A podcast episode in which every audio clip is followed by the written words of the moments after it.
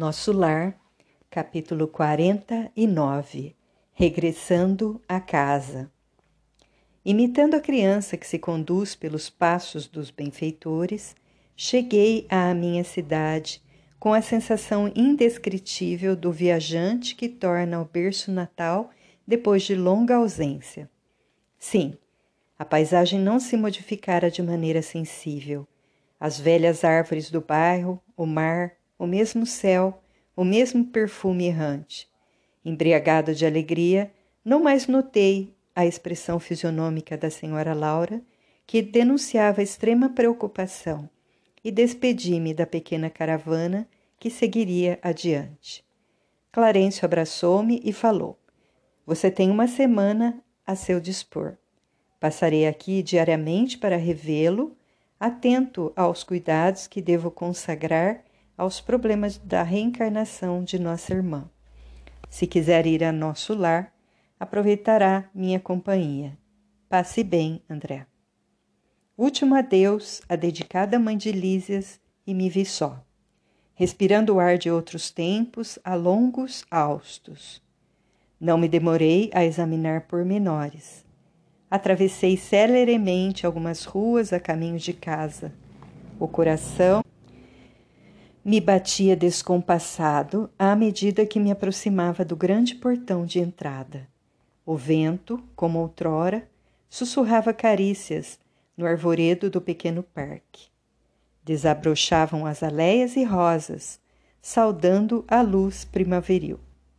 Em frente ao pórtico, ostentava-se garbosa a palmeira que, com Zélia, eu havia plantado no primeiro aniversário de casamento. Ébrio de felicidade avancei para o interior. Tudo, porém, denotava diferenças enormes. Onde estariam os velhos móveis de jacarandá? E o grande retrato onde, com a esposa e os filhinhos, formávamos gracioso grupo? Alguma coisa me oprimia ansiosamente. Que teria acontecido? Comecei a cambalear de emoção. Dirigi-me à sala de jantar, onde vi a filhinha mais nova, transformada em jovem, casa, em jovem casadora. E quase no, momento, no mesmo instante, vi Zélia, que saía do quarto, acompanhando um cavalheiro que me pareceu médico à primeira vista. Gritei minha alegria com toda a força dos pulmões, mas as palavras pareciam reboar pela casa sem atingir os ouvidos dos circunstantes. Compreendi a situação e calei-me, desapontado. Abracei-me à companheira com carinho da minha saudade imensa, mas Elia parecia totalmente insensível ao meu gesto de amor. Muito atenta, perguntou ao cavalheiro alguma coisa que não pude compreender de pronto. O interlocutor, baixando a voz, respondeu respeitoso: Só amanhã poderei diagnosticar seguramente, porque a pneumonia se apresenta muito complicada em virtude da hipertensão. Todo cuidado é pouco. O doutor Ernesto reclama absoluto repouso.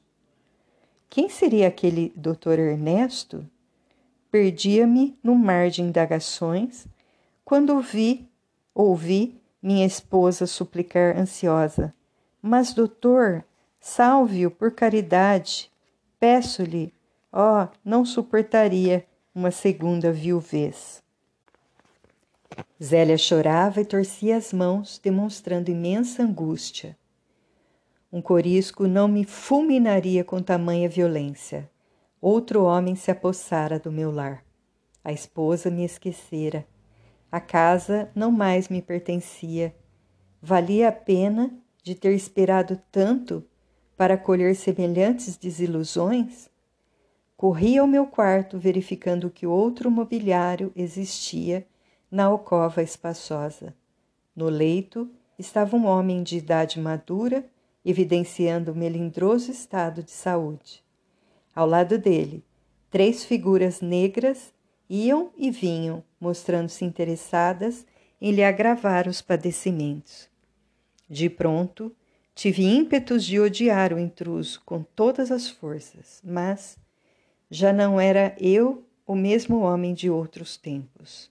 O Senhor me havia chamado aos ensinamentos do amor, da fraternidade e do perdão. Verifiquei que o doente estava cercado de entidades inferiores devotadas ao mal. Entretanto, não consegui auxiliá-lo imediatamente. Assentei-me, decepcionado e acabrunhado, vendo Zélia entrar no aposento e dele sair várias vezes, acariciando o enfermo com a ternura que me coubera noutros tempos. E depois de algumas horas de amarga observação e meditação, voltei cambaleante à sala de jantar, onde encontrei as filhas conversando. Sucediam-se as surpresas. A mais velha casara-se e tinha ao colo o filhinho. E meu filho, onde estaria ele? Zélia instruiu convenientemente uma velha enfermeira e veio palestrar mais calmamente com as filhas. Vim vê-los, mamãe, exclamou a primogênita não só para colher notícias do Dr. Ernesto, como também porque hoje singulares saudades do papai me atormentam o coração. Desde cedo não sei por que penso tanto nele. É uma coisa que não sei bem definir. Não terminou. Lágrimas abundantes borbotavam-lhe dos olhos. Zélia, com imensa surpresa para mim, dirigiu-se à filha autoritariamente. Ora, essa era o que nos faltava. Aflitíssima como estou, tolerar as suas perturbações. Que passadismo é esse, minha filha? Já proibi a vocês terminantemente qualquer alusão nessa casa a seu pai. Não sabe que isso desgosta o Ernesto? Já vendi tudo quanto nos recordava aqui o passado morto. Modifiquei o aspecto das próprias paredes e você não me pode ajudar nisso? A filha mais jovem interveio, acrescentando: Desde que a pobre mana começou a se interessar pelo maldito espiritismo, vive com essas tolices na cachola.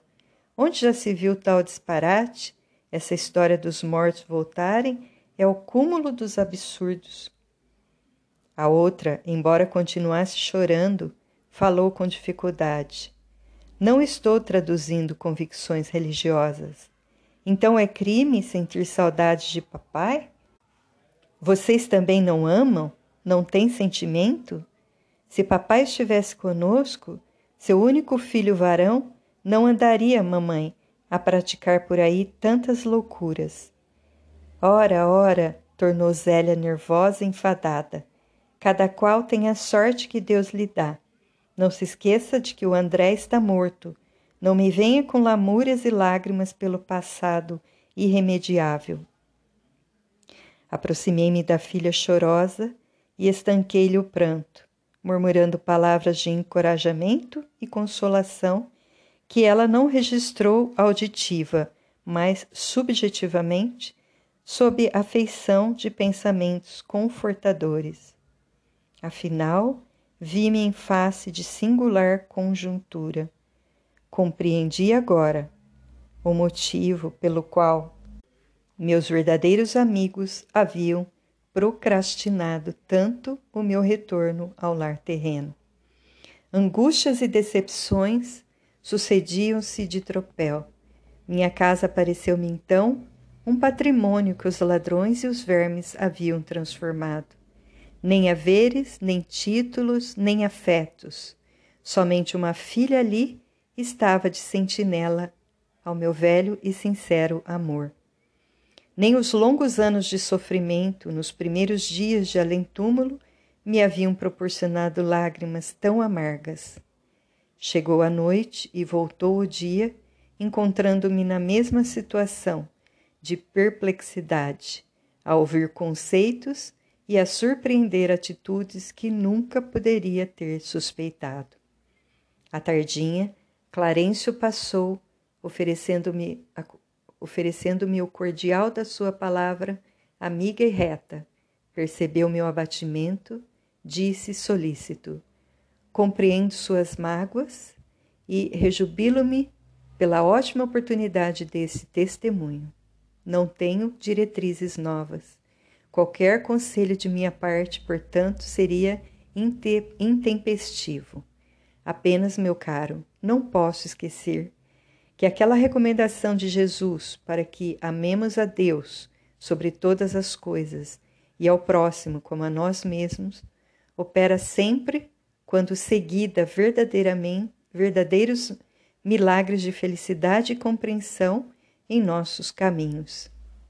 Agradeci, sensibilizado, e pedi, e pedi, e pedi que me não desamparasse com o necessário auxílio. Clarencio sorriu e despediu-se. Então, em face da realidade, absolutamente só no testemunho, comecei a ponderar o alcance da recomendação evangélica e refleti com mais serenidade. Afinal de contas, por que condenar o procedimento de Zélia? E se fosse eu o viúvo na terra, teria acaso suportado a prolongada solidão? Não teria recorrido a mil pretextos para justificar novo consórcio? E o pobre enfermo, como e por que odiá-lo? Não era também meu irmão na casa de nosso pai? Não estaria o lar, talvez, em piores condições, se Zélia não se houvesse aceitado a aliança afetiva? Preciso era, pois, lutar contra o egoísmo feroz. Jesus conduzira-me a outras fontes. Não podia proceder como homem da terra. Minha família não era apenas uma esposa e três filhos na terra. Era, sim, constituída de centenas de enfermos nas câmaras de retificação e estendia-se agora à comunidade universal. Dominado de novos pensamentos, senti que a linfa do verdadeiro amor começava a brotar das feridas benéficas que a realidade me abrira no coração.